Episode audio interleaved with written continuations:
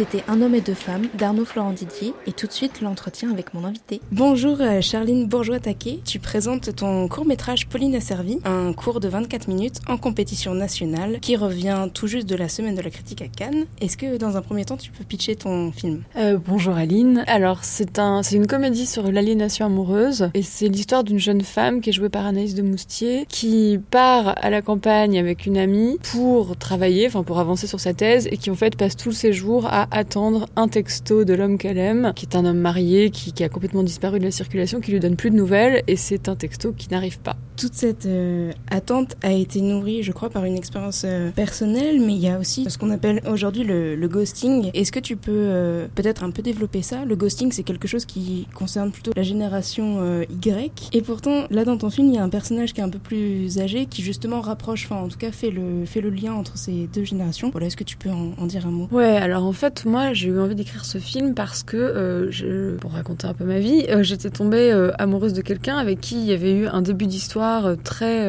enfin, où on s'était vraiment emballé de part et d'autre, et ensuite cette personne a complètement disparu. Elle, s'est complètement mise en retrait. Et hum, alors, c'était pas exactement du ghosting parce que je crois, même si je suis très très vieille, que le ghosting, ça consiste à hum, complètement disparaître, mais au sens, enfin, vraiment de, de, de, plus jamais donner de nouvelles, plus répondre, ou même, je crois, de bloquer, bloquer sur les réseaux les interlocuteurs et tout ça. Donc ça, évidemment, ça m'est pas arrivé. Et je sais que ça existe et je crois que ça doit être très très très violent. Bon, dans mon cas, c'était pas précisément ça, mais voilà, je, sais pas si j'ai répondu à la question. Il y avait aussi dans, enfin, un texte de Roland Barthes qui m'a inspiré pour écrire le scénario, qui est euh, Fragment d'un discours amoureux, dans lequel j'ai relevé tous les passages qui concernaient euh, l'absence de l'être aimé, l'attente et, et l'obsession. Donc voilà, le film, c'est le résultat de ces deux branches d'inspiration. On rigole fréquemment tout au long du, film, qui est d'ailleurs porté par Anaïs Desmoutiers, comme tu viens de le dire. Est-ce qu'on peut parler du casting? Il y a aussi Sigrid Boisise et ton frère?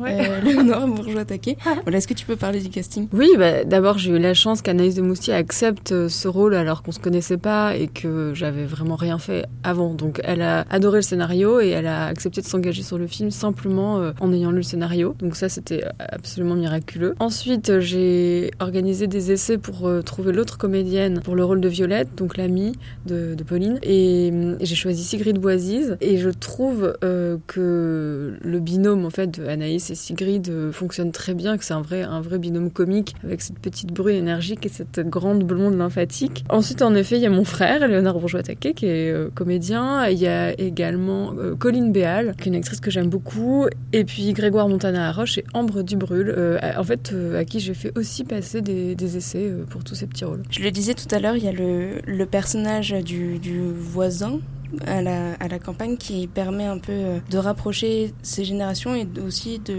enfin en tout cas c'est la lecture que j'en avais, de les faire euh, rester un peu les pieds sur terre. Est-ce qu'on peut voir ça comme ça ou, pas? T'as bien compris qu'il s'agissait d'un voisin, ce qui n'est pas le cas de tout le monde, mais en effet, bah, lui je dirais que c'est une espèce de, de regard extérieur encore plus éloigné que le regard de Violette, donc personnage joué par Sigrid Boisise. Non, si je prends les choses dans l'autre sens, disons que le personnage de Violette est déjà un point de vue un peu extérieur sur la folie et l'obsession de, Pauline, qui est comme aussi un relais du spectateur à l'intérieur du film. Ça, ça m'intéressait quand même d'avoir cette espèce de, contrepoint. Et, le personnage de Maurice, oui, c'est un peu ça. Il, a, je pense que ça lui passe un peu au-dessus de la tête. À mon avis, il comprend pas exactement ce dont il s'agit, mais il a, il, est un peu consterné par l'état de, névrose de cette pauvre Pauline. Tu citais Roland Barthes tout à l'heure, il y a euh, plusieurs autres références littéraires qu'on voit d'ailleurs euh, à l'image. Est-ce que tu t'es nourri d'autres euh, influences pour écrire? Bah, On voit un livre de Madame de Lafayette dans, dans, une des séquences parce que je m'étais raconté que Pauline faisait une thèse sur, sur le XVIIe siècle. Et bon, j'ai coupé certaines scènes dans, dans, lesquelles il en était davantage question. Et sinon, bah, pas directement, non, il n'y a pas d'autres références directes, mais j'imagine que je suis quand même sous influence de pas mal de, cinéastes que j'aime. on me parle souvent de, de et c'est vrai que c'est un cinéaste que j'adore. On m'a aussi parlé de Woody Allen, alors là je dois dire que ça me flatte beaucoup. euh, mais je sais pas quoi ajouter. Oui, il y a aussi des films de rapno qui, me, séduisent beaucoup par leur, leur rythme et leur énergie, comme Le Sauvage bien sûr, ou même un film de Philippe de Broca qui s'appelle Le Magnifique, dont on m'a parlé hier. Euh, voilà, il y a beaucoup beaucoup de, choses à mon avis qui me nourrissent sans, forcément que, que j'en ai conscience. Tu avais fait un, un premier court métrage intitulé Joujou en 2016 et je crois savoir que tu es en train de développer ton premier long. Est-ce que tu peux en dire un mot ou c'est encore trop tôt Si, si, je peux en dire un mot. Euh, donc en effet, je suis en train de réécrire le scénario euh, de ce qui sera, j'espère, mon premier long métrage. C'est un film dans lequel Anaïs de Moustier aura de nouveau le rôle principal. Donc là, je suis vraiment, vraiment hyper contente et, j'ai hâte de le tourner. Et ce sera un triangle amoureux. En fait, ce sera l'histoire d'une jeune femme. Donc Anaïs va jouer une jeune femme qui a une histoire avec un homme marié, encore une fois plus âgé qu'elle. Il s'appellera Bruce encore? Non. non, non, il s'appelle, il est censé s'appelait Daniel euh, dans, dans, le film. Et, euh, et, en fait, le personnage d'Anaïs va devenir fasciné par la femme de son amant. Voilà, d'où cette idée de, de triangle. Et eh ben, je te remercie. Bah, merci à toi. je remercie encore une fois Charline pour cette interview réalisée non sans mal et vous laisse écouter ses recommandations. Bonjour Yodar, je suis Charline Bourgeois-Taquet. J'ai réalisé un court-métrage euh, qui s'appelle Pauline a servi et qui est en compétition nationale au Festival de Clermont-Ferrand. Et euh, j'ai décidé de recommander deux choses euh, aux auditeurs de cette radio euh, la première, c'est l'œuvre intégrale d'Annie Ernaux, qui est un écrivain euh, extraordinaire, qui est vraiment de très très loin euh, l'écrivain vivant que je préfère. Et, d'ailleurs, moi, je lis presque jamais d'auteur vivant, mais dès qu'un livre d'Annie Ernaux sort, je me jette dessus. Donc, je recommande en priorité Les Années, qui est, à mon avis, un des livres les plus importants, justement, de ces 50 dernières années, qui est admirable et qui est.